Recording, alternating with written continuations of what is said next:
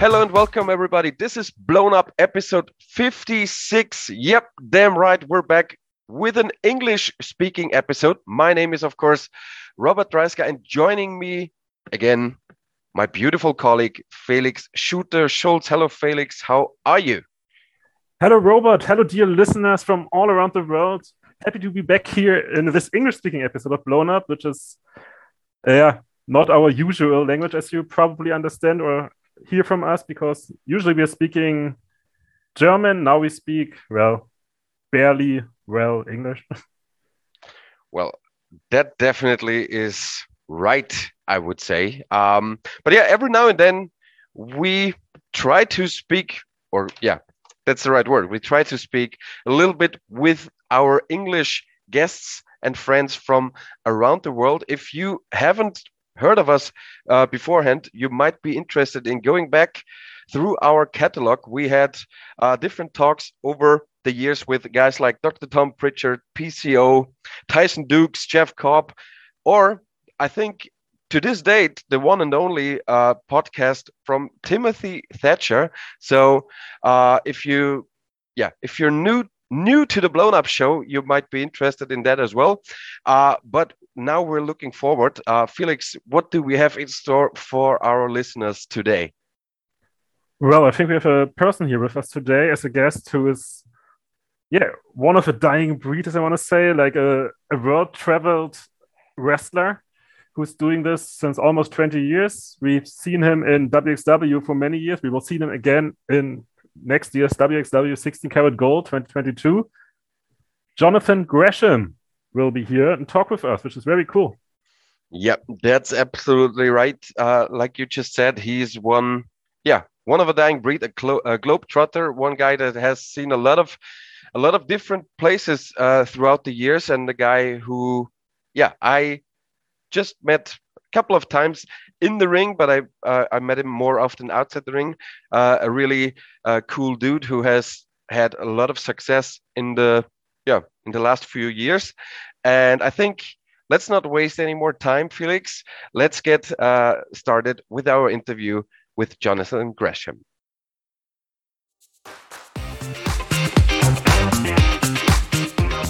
Dear listeners, this is Felix again with a short disclaimer. During this interview, we will talk with Jonathan also about his time in Ring of Honor, and with that, we will naturally have to talk about people who were later mentioned in Speaking Out having done horrible things to women. As this might be uncomfortable for some of you, we just want to let you know that you might want to skip the last third of this talk. We still hope you will enjoy this wonderful tour through Jonathan's great career. Have fun.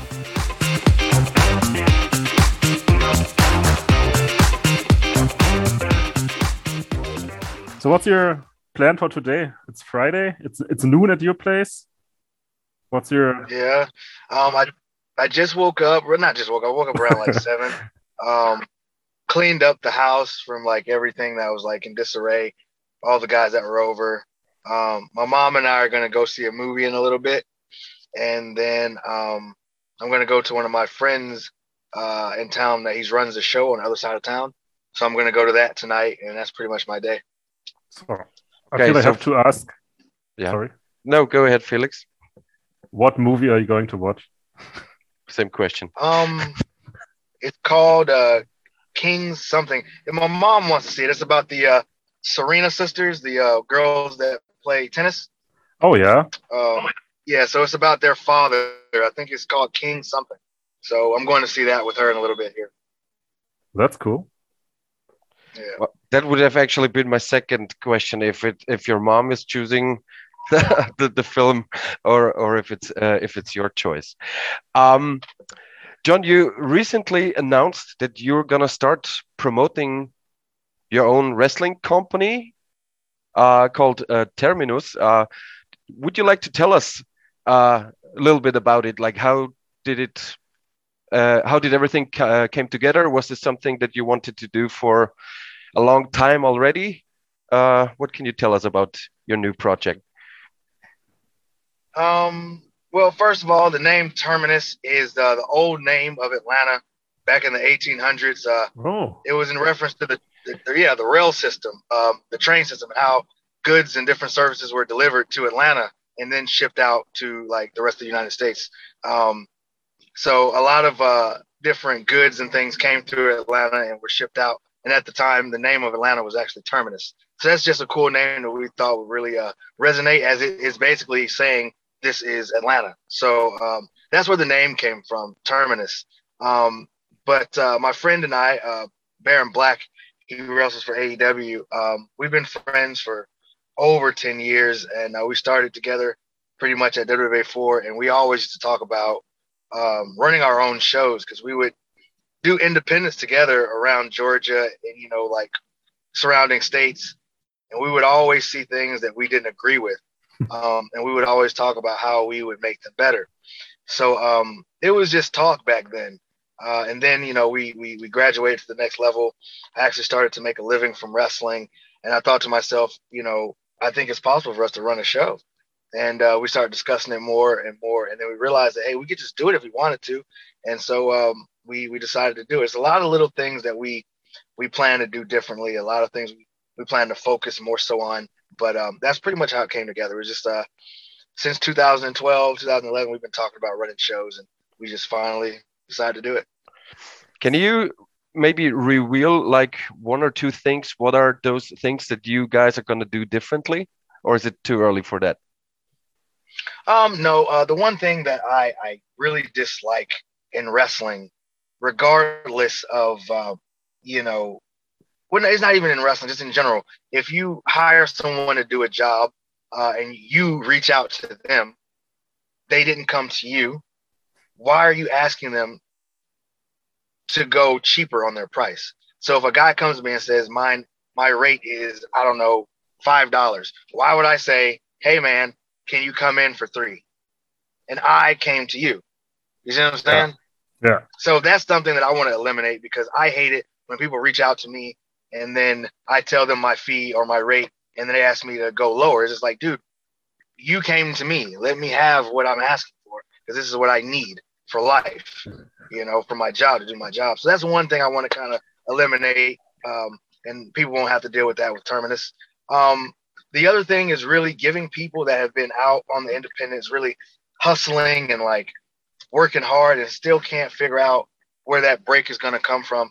I want to kind of help, you know, uh, shed light on these talents that are having a difficult time. I feel like for a long time, uh, you know, nobody wanted to give me an opportunity. It was like little pockets here and there uh, throughout the world that like, you know, invested in me. One being WXW, which I'm I'm appreciative of to this day. They always gave me an opportunity and a stage, and always gave me good talents to work with. So I want to be that to the independents. What WXW was to me, I want to be that to the independents. That's actually super cool idea. I like that. And you uh, you call it terminus and then modern age grappling, right?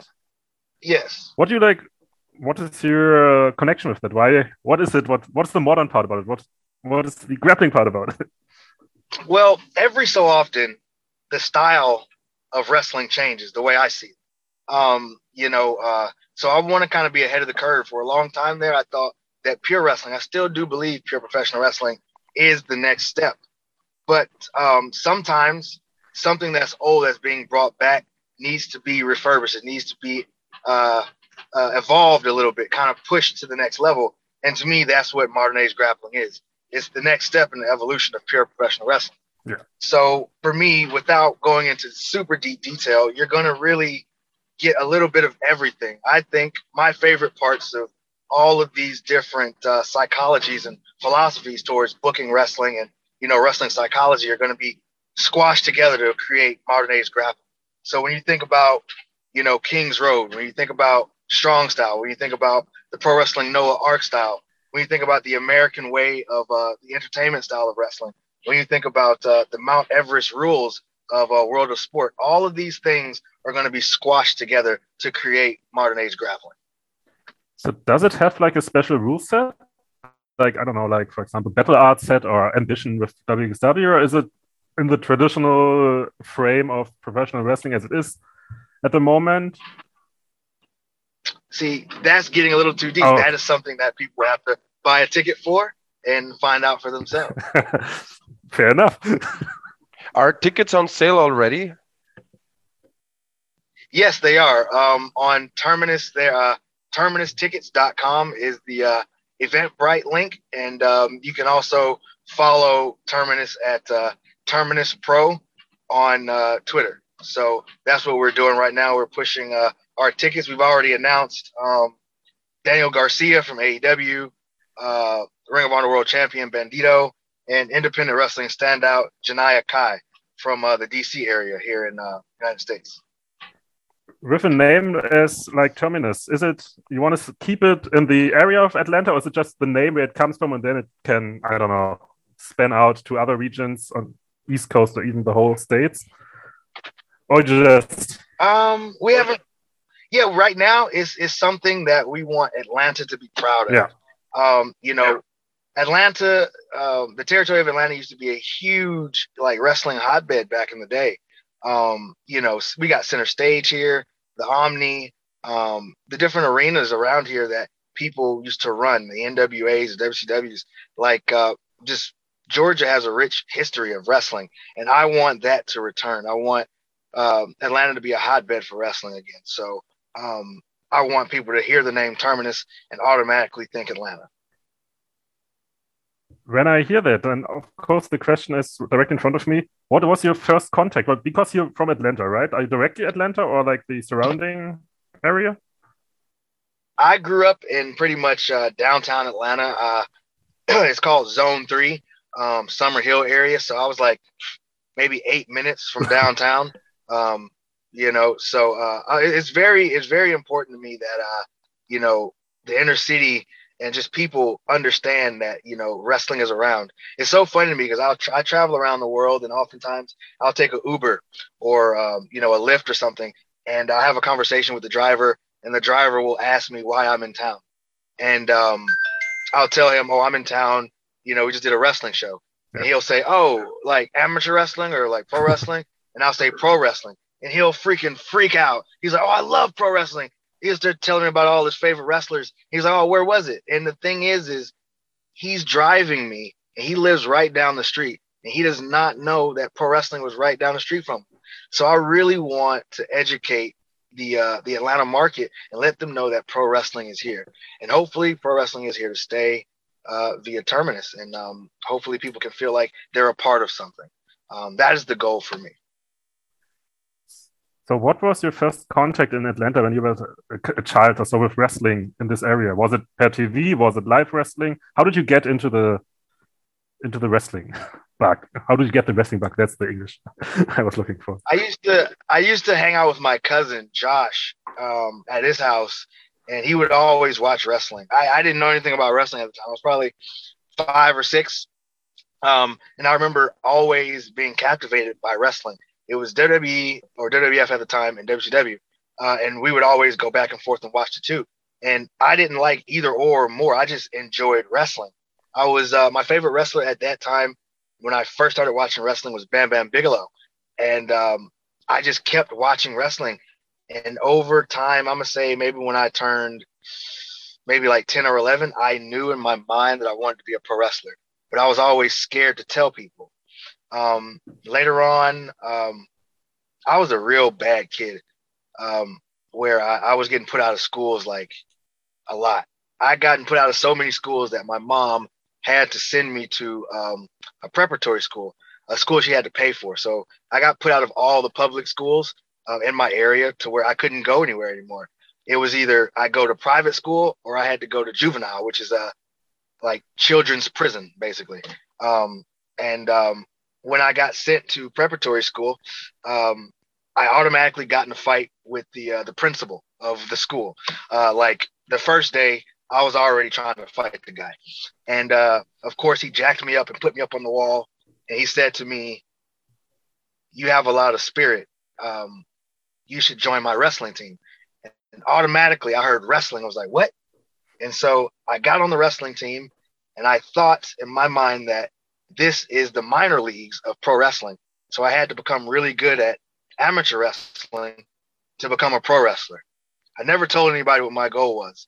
So because of I found my avenue to become a pro wrestler, I just stopped being a bad kid. I just concentrated on wrestling. So early on, I never got a chance. I I, I was brought up inner city. Uh, my mom didn't have a lot of money. It was uh, she was a single mom, so I didn't get a chance to go to the WWE shows when they came to town. I would ride my bike to the Omni or to Phillips Arena where they were, and I would hang out outside, hoping to see some wrestlers. Never happened, but um, I would always hang around the buildings um, whenever they came to town. So my first my first wrestling show was an independent show run by a dude named Rocky King. He was a wrestler back in like um, the NWA days. He wrestled with Flair a lot, um, and he held a small, very small show in the parking lot of a car dealership. And um, it was like me and like three other people walking around watching this show, but they were actually there to buy cars. I was there to see the wrestling. Um, and then he introduced me to WWA 4, which is the school that I ended up going to where I went, met my partner in Terminus, Black Baron. Um, and we became friends there. But I never got a chance to see live wrestling as a kid. I always saw it on television. The first show that I saw was in that that parking lot. That was the first time that I saw a professional wrestling ring like live in front of me. So um, I was just addicted from television, basically. But uh, that's how I kind of got on the road to becoming a pro wrestler. I can, uh, I mean, uh, now that you brought it up, like the, the, that first moment when you saw a wrestling uh, wrestling ring for real the first time, that just gave me a little flashback uh, when it happened to me in 2005. I remember that was a surreal uh, surreal moment. So that just put a, a smile on my uh, on my face because I it also took me a while to get in touch with like uh, with a live wrestling event. Uh, so that's pretty cool. But to be quite honest, I was uh, expecting you as a as somebody from Atlanta to be more on the WCW side of things, actually. So I'm surprised you were not picking a side. Oh no! Like at the time, I wasn't educated. Like I didn't know much about independence. I didn't know. I didn't know anything about independence. I knew wrestling existed in like Mexico and Japan and stuff, but I didn't know how to get to it, you know? So when I got older, around 15, 16 years old, that's when I learned about wrestling schools because the internet started to get really popular. And that's how I found Ring of Honor. Ring of Honor actually changed the course of my life because uh, I, I, really didn't know what I was going to do. I knew I wanted to be a wrestler. I was already doing amateur wrestling. I found out about pro wrestling schools, which then like made me just realize I didn't have to do this amateur wrestling stuff anymore. All I had to do was get some money and pay for a school. Um, so I found a school not too far from me. And uh, I was just, you know, still out there doing crazy stuff in the streets, being a weird kid, you know. And then I found Ring of Honor in 2005 and I became obsessed. And I was just, I found Ring of Honor in 2004. And then I became obsessed and I was like, that's where I want to go. And everything I did from that moment going forward was to get me to Ring of Honor. So yeah, I just I never became obsessed with WCW or WWF. I think it might be because the people on TV didn't resemble me. They didn't look like they came from where I came from. But when I watched Ring of Honor and the the the setting was more intimate, it was smaller. I don't know, it felt like I could go like down the street to the the rec center at YMCA and then go watch this show or go become a part of this show. So I was just so like inspired by Ring of Honor, the way it was presented as a sport, um, where I just had to become a part of it. So I did everything in my power to make it to Ring of Honor. So that's where it all started for me. No WCW. it, but what you just said makes uh, uh, actually a, a, a, lot of uh, a lot of sense. So you said your first um, yeah, your first favorite was Bam Bam Bigelow, but what uh, could you give us some other names that you looked up to, or was it just wrestling in general? Because I like that's actually a question for for myself that's also hard to answer when somebody asks like, okay, who's your like who's your favorite wrestler? Because there's just too many, and you're just or like the way it was with is with me. I'm just gravitated to the whole to the whole thing. Uh, of course, yeah this whole spectacle of pro wrestling was just so attractive to me that I couldn't. I was trying to figure out so many things. Like I never thought it was fake, but I was just trying to figure it out, like everything about it. Like it was so new to me. I didn't really understand it, and it kept evolving. It kept getting bigger during that time. You know, um, that was when like I think when I first started seeing WWF was when uh, the Nation of Domination was around. I believe it was around that time. And then as it graduated, like WWE and you know WCW kept getting bigger. You know, the crowds kept getting bigger. The stage and lights kept changing. The characters were getting bigger. Um, the promos and everything, like everything was just getting bigger. So I kind of grew along with it, and my excitement and want to be a part of it grew as well. So um, it wasn't just one person in particular, like yourself. You were saying it was everybody. It was a whole spectacle of wrestling. And yeah, I mean, when you said when it, you really started getting into it when like 14, 15, after amateur wrestling a little bit, that must be like early 2000s. I think you like we are all the same age, roughly, plus minus. So it was like the after WCW was gone and all those indie companies really had a room to just grow into, right? Like when did Ring of Honor start? 2002 or something? I, I don't remember. Yeah, 2002. Yeah, so when how long when did you start the wrestling training and when how long did it take till you started took your first bookings and really started touring? Um i i found ring of honor in 2004 like mid late 2004 and then 2005 for my birthday my birthday's in march so my dad um, got me my birthday present was paying for my wrestling school. So i told him what i wanted to do and by march um, I was already enrolled in my wrestling school, and um, I debuted on the same show that was in that parking lot of the car dealership. I debuted on that same show against um, Heath Miller. Um, he was in WWE for a very long time. He was my first ever match. I actually uh, came up in the business with him early on. We traveled together and stuff when he was first starting. And so my first ever match was against Heath Miller in uh, Douglasville, Georgia, March 5th, 2005. That's actually my wife's birthday, March 5th. So uh, very easy for me to remember for multiple reasons now. So um, yeah, um, so I did that 2005. Um, really funny thing was I was just emulating and copying Rey Mysterio. That's all I was doing because everybody told me that that's who I had to be. So I was like, okay, well, I'm going to become Rey Mysterio. So I was wrestling just like him after a while, everybody kept telling me, "Oh, you wrestle just like Rey Mysterio."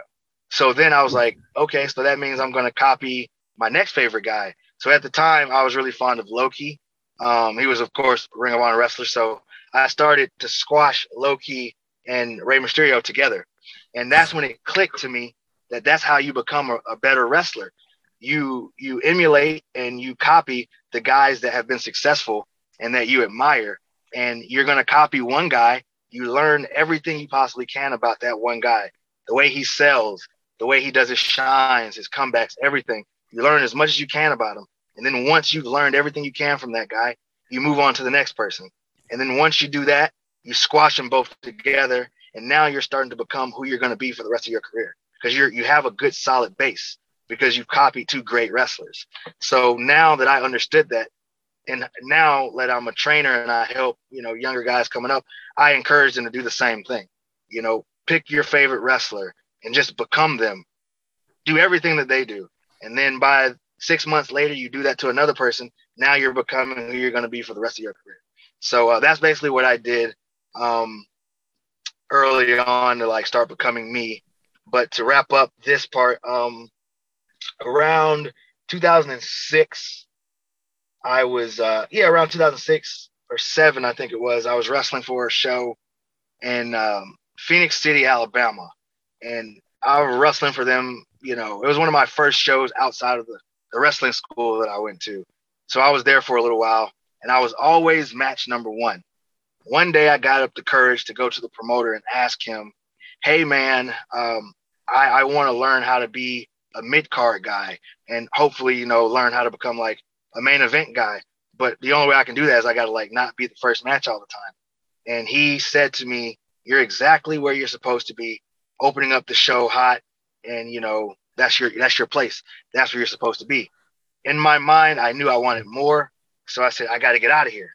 So that's when I started doing this thing that evidently people don't do anymore.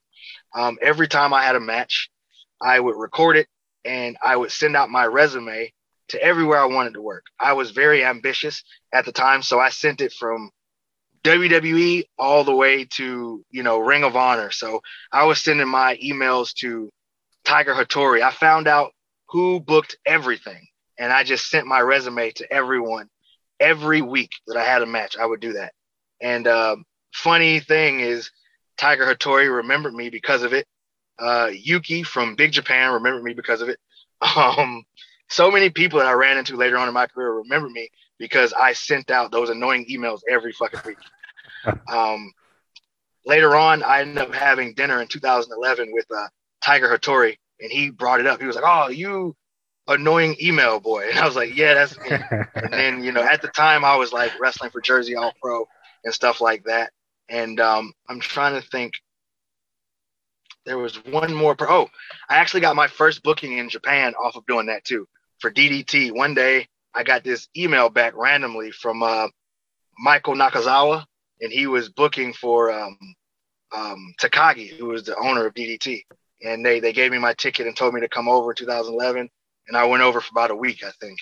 And uh, I ended up rooming with Kenny Omega at the time, which was now it's so bizarre, but yeah. Um, so that that was basically the beginning of my career and how I kind of start moving out of the smaller independents, going to the bigger ones. Yeah. Also, 2011 was the first time, as I see, when you went to WXW. How did that happen?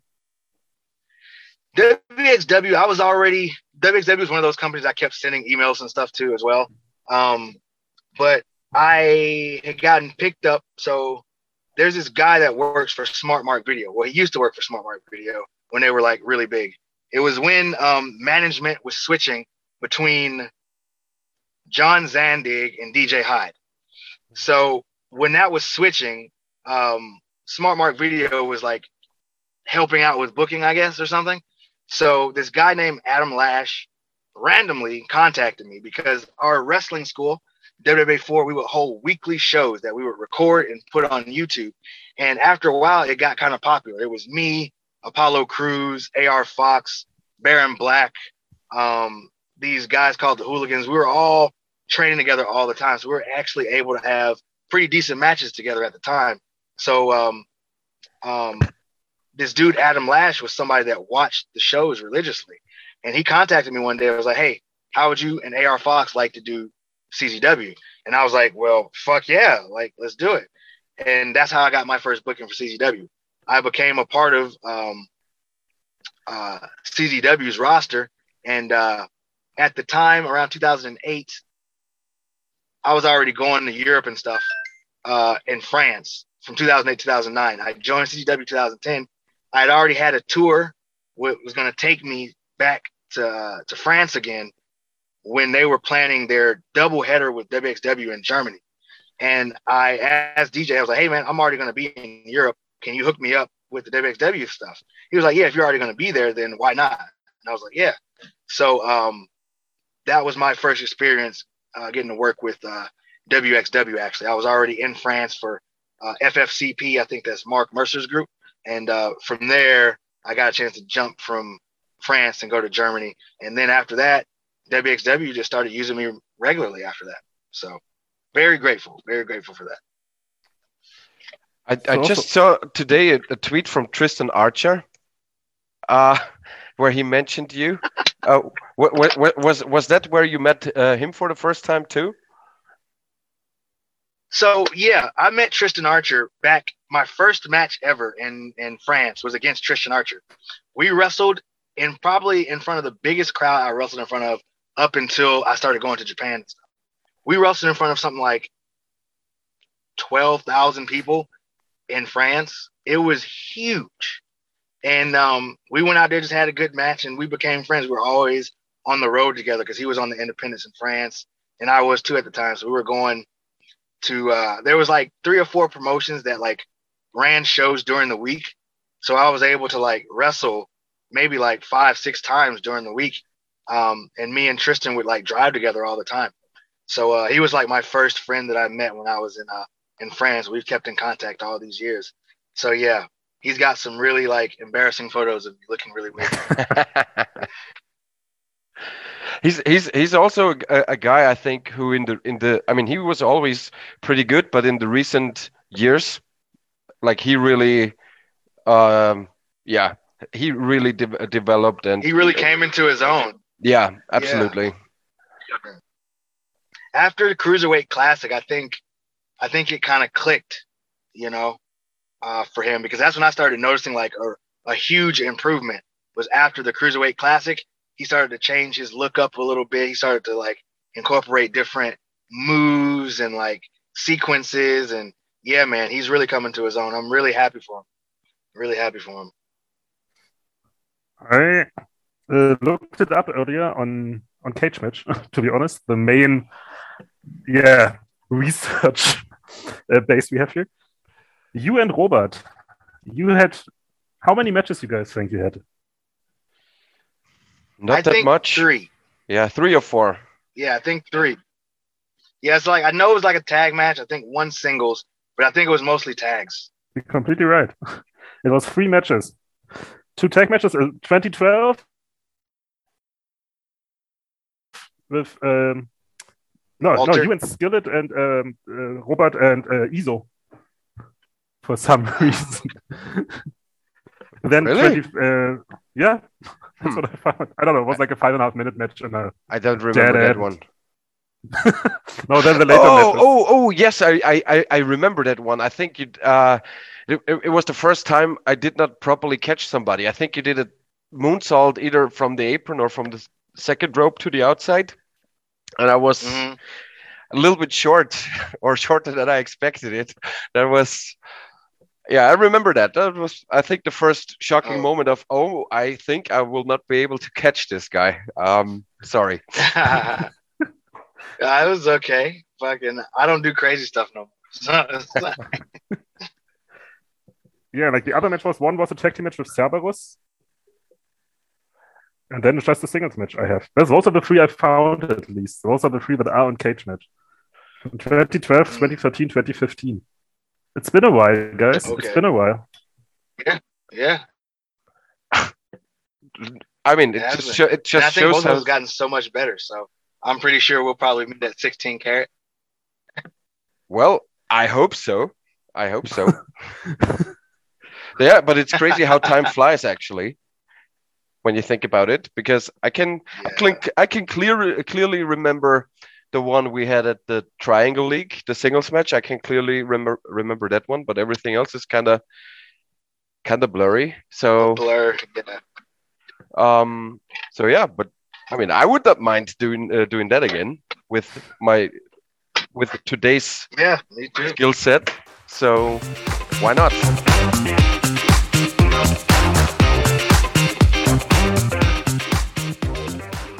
And we want to be uh, we want to take too much time because you said it already. You want to watch King Richard. I, I googled it. King Richard with your mom. Yes. Later. And you said earlier that your goal was it always to get to Ring of Honor.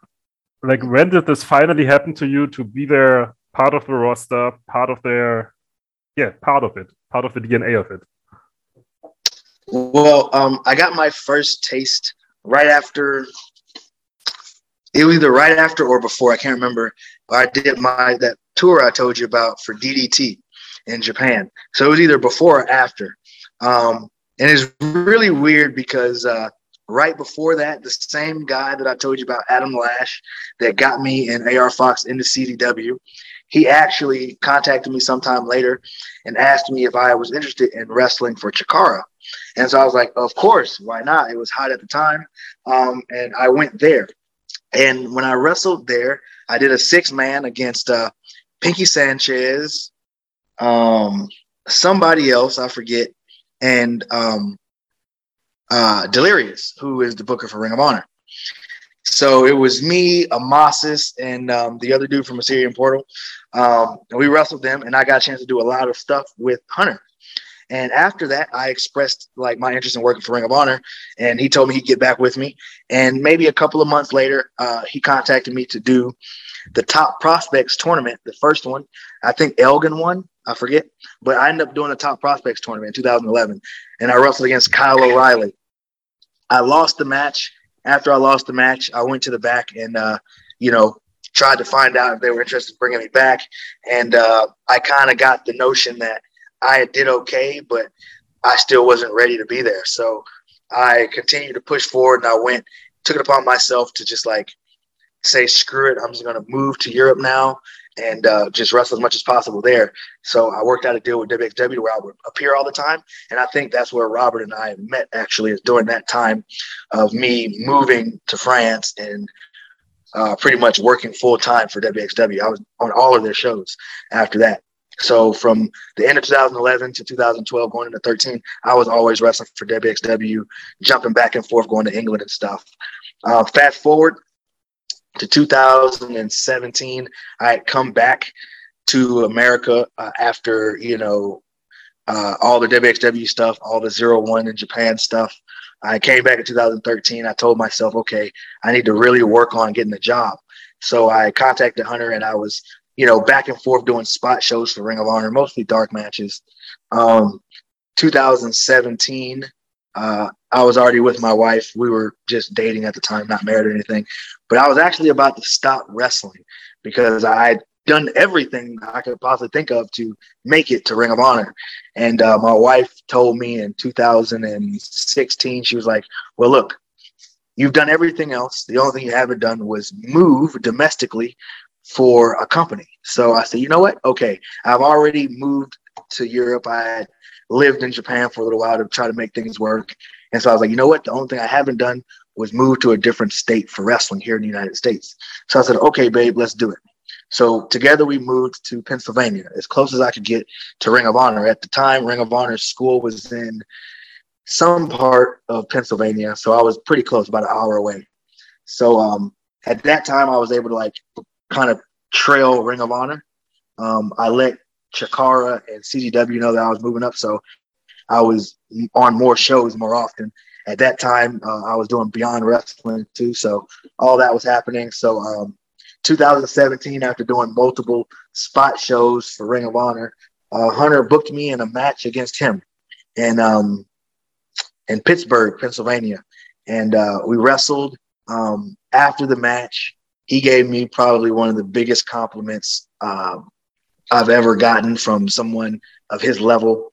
Um, and then after that, he told me that he was going to make sure I got a contract. And about two, three weeks later, I received my contract via email and I started wrestling full time for Ring of Honor in 2017. So I've been with them since 2017. Uh, just as a short uh, clarification, uh, Hunter is delirious, right? Uh, because I'm not sure. I'm not sure if all of our European listeners are uh, so familiar with the name like I think they would associate something different, somebody different with the name Hunter. But right, right, right. Um, uh, one thing um, that I would like to br- briefly talk about. Uh, you had you wrestled under some alter egos throughout your career, right? Um, like in Chikara, you you you've also been uh, suicide in, in in TNA for a couple of matches, as far as I remember, right? just so you know, a lot of these I don't like to talk about because I'm not really proud of them. But yeah, I'll answer what, the questions. What, what uh, okay, I'm sorry, uh, but the question would be like, what what was your or what is your approach on stuff like uh, stuff like this? Because uh, uh, like, there's a lot of guys out there who would maybe even deny a job if they cannot do it uh, do it in like their own persona. like, was that something? Sure that you didn't really care about you maybe uh, was it more important to like get the foot into the door and maybe do a gimmick that you don't necessarily like or you don't see yourself in long term but you you still do it just to have the foot in the door and see what comes off of it or what's your what was your approach I really wish I had the experience that I have now during that time because uh, I pretty much did those things. I did the um, the Chikara gimmick. I did the suicide and impact only because I was asked to by upper management. I didn't want to, but I thought I would get heat or I would look ungrateful uh, by saying no. But um, if I could have just been honest and transparent, you know, I don't know what would happen because like literally nothing came of me doing suicide. Uh, like I got nothing for doing it. I got paid and that was it You know, I, to be honest, I don't even think I got paid for that because, like, the way TNA operated at the time was, it depends on how many episodes you do, or I think it was like for you get paid by day maybe, and it was like in that day I had done multiple episodes, so I gotten paid let's say a thousand dollars to do fucking three matches at the time. So I didn't get paid again. So it's not like me doing suicide. I got paid like a bunch of extra money, or it was a great experience. Literally, they had this this nice lady, one of the nicest ladies I've ever met, named Jolene, create a suicide outfit specifically for me for that night, and it they she stayed up all night making it like from scratch, bro. It was ridiculous for me to not even want to do it. Like I didn't want to do it at all, but they they had her do it, so I felt obligated that oh man, this nice lady is like creating an outfit just for me. You know, they're going through all of this stuff. Of course, they had to pay her, I'm sure. So it's just like okay, just do it, man. You don't want to, but just do it.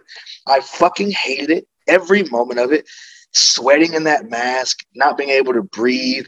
You know, the dude that was running the place at the time, I don't even know his name. I, have never seen him before, uh, before or after this. But he asked me to be suicide, and he wanted me to do suicide. And I remember him saying, so I came out and I was doing all these like gunshots and all yeah. this stuff. So I remember coming back after like the practice entrance. and he was like, "Well, can you do something else that doesn't signify death?" And I was thinking to myself, "Wait a minute."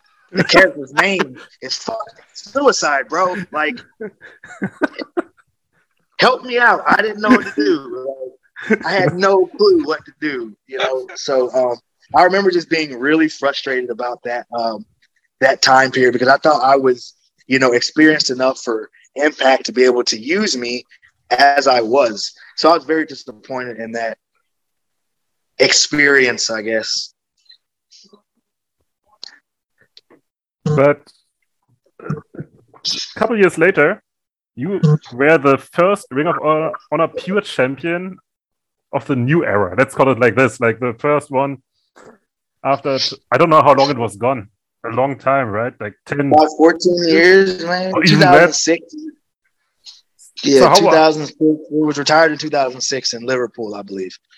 so how was that for you? Like how was the process to going there to getting this thing done and you like putting everything in it. Yeah, um, this the story is kind of long. Since I've been at Ring of Honor, when I got signed in 2017, I was trying to find my footing and my place. You know, I fallen in love with the company back in 2004 and five and six, and when I finally got there in 2017, it wasn't the same company that I fallen in love with. And for some reason, I kind of ignored that. Like I noticed it, but it was it didn't really resonate with me at the time until I was signed and I got there and I was looking around at like the people I could wrestle, and stylistically everything had changed. So um, I was like, what is it missing? And I really thought about it, and I was like, wait a minute, pure wrestling. That's what I love, and that's what this company is missing. So anybody that would listen, I I I, I told them about it. Whether it was Todd Sinclair, the referee, whether it was um, you know Hunter, the promoter, the booker, or upper management, Greg, and you know sometimes I would get a chance to talk to Joe Koff. I would always bring up pure wrestling. Um, it wasn't until um, Marty started to take over things that uh, people really started to listen because uh, you know the Bucks had left and we were basically searching for an identity.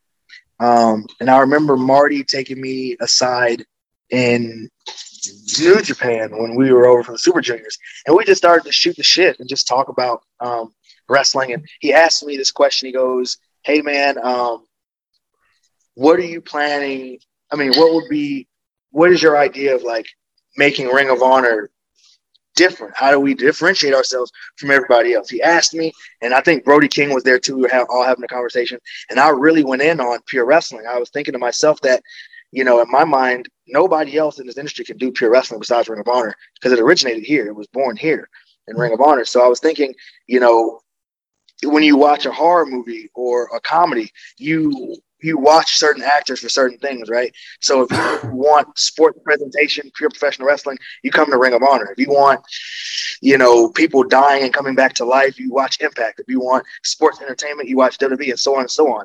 So um, that was my pitch to Marty. Sometime later, a little bit before the speaking out movement, um, he sent me a uh, what do you call that?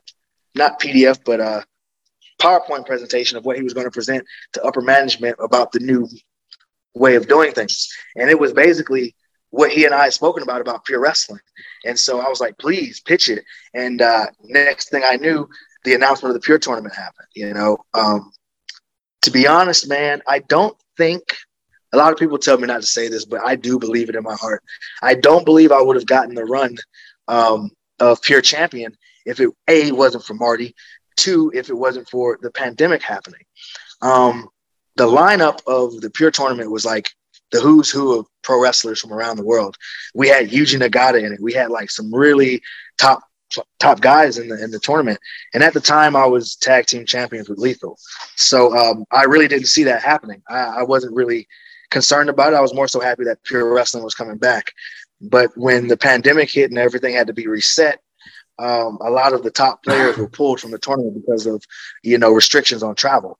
So um, you know I think they were kind of worked into a corner, and they really didn't have anybody else to push or anybody that made sense to put as the the pure champion. So I think it kind of just worked out for me, um, where they decided that that person would be me. So um, that's the way I think it went down. Upper management, the office probably thinks about it differently, but I think that's the way it kind of went down. I mean, for uh, it it definitely was uh, refreshing to see, and I would say out of the like if we want to call it the, the COVID wrestling year of 2020, uh, like to me it was one of the the, the best uh, products that any promotion actually put it out there. I enjoyed it a lot. I mean, didn't watch I, I didn't watch uh, um, it completely. I'm, I'm gonna be quite honest, but what I what I watched was like the majority of it, and I I really enjoyed um, the systems, the the rules, uh, and uh, the system, the rules, and, and, and all that. It was it was it, it was really cool.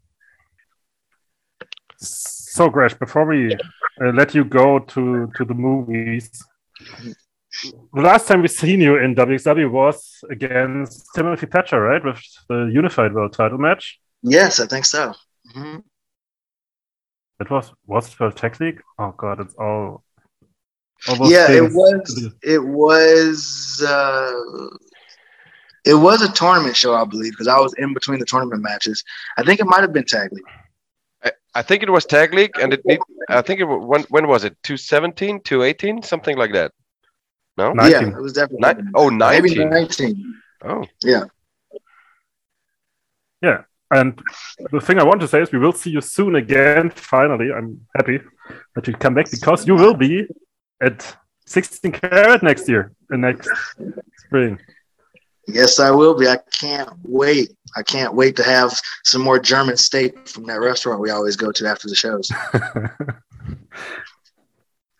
do you remember the adult uh, DVD store that is on the corner next to uh, Turbinenhalle? Because there's a sushi place now, but Robert said it's not good. Ah, because no, that's not true. That's not true. The sushi is good. The service is shit. But the oh. sushi, oh. the, the, the, the sushi they're serving is good.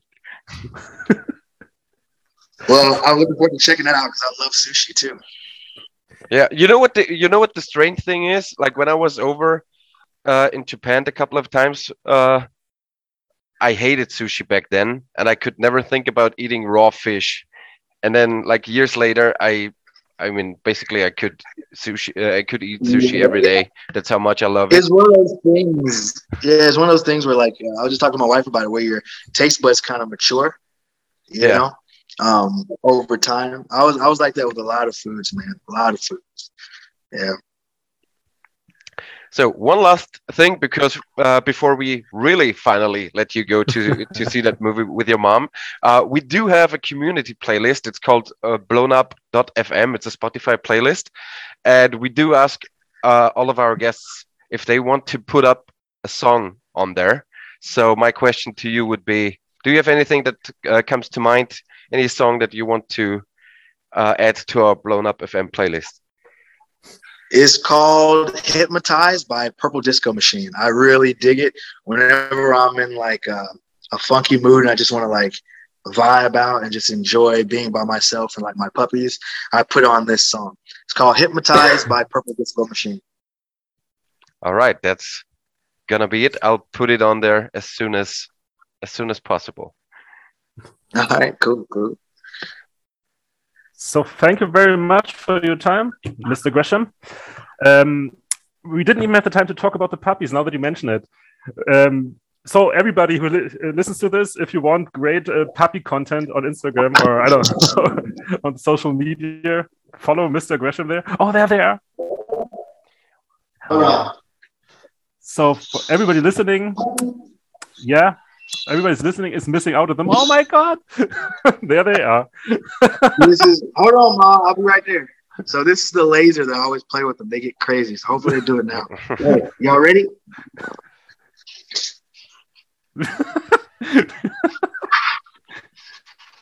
so this is wonderful. All right, uh, uh, Gresh, thank you, thank you, thank you very, very much for your time. It was a pleasure to have you on. Uh, looking forward to finally see you again uh, in March for 16 Carat, Yeah. and of course, we wish you all the best with your uh, new project, uh, Terminus.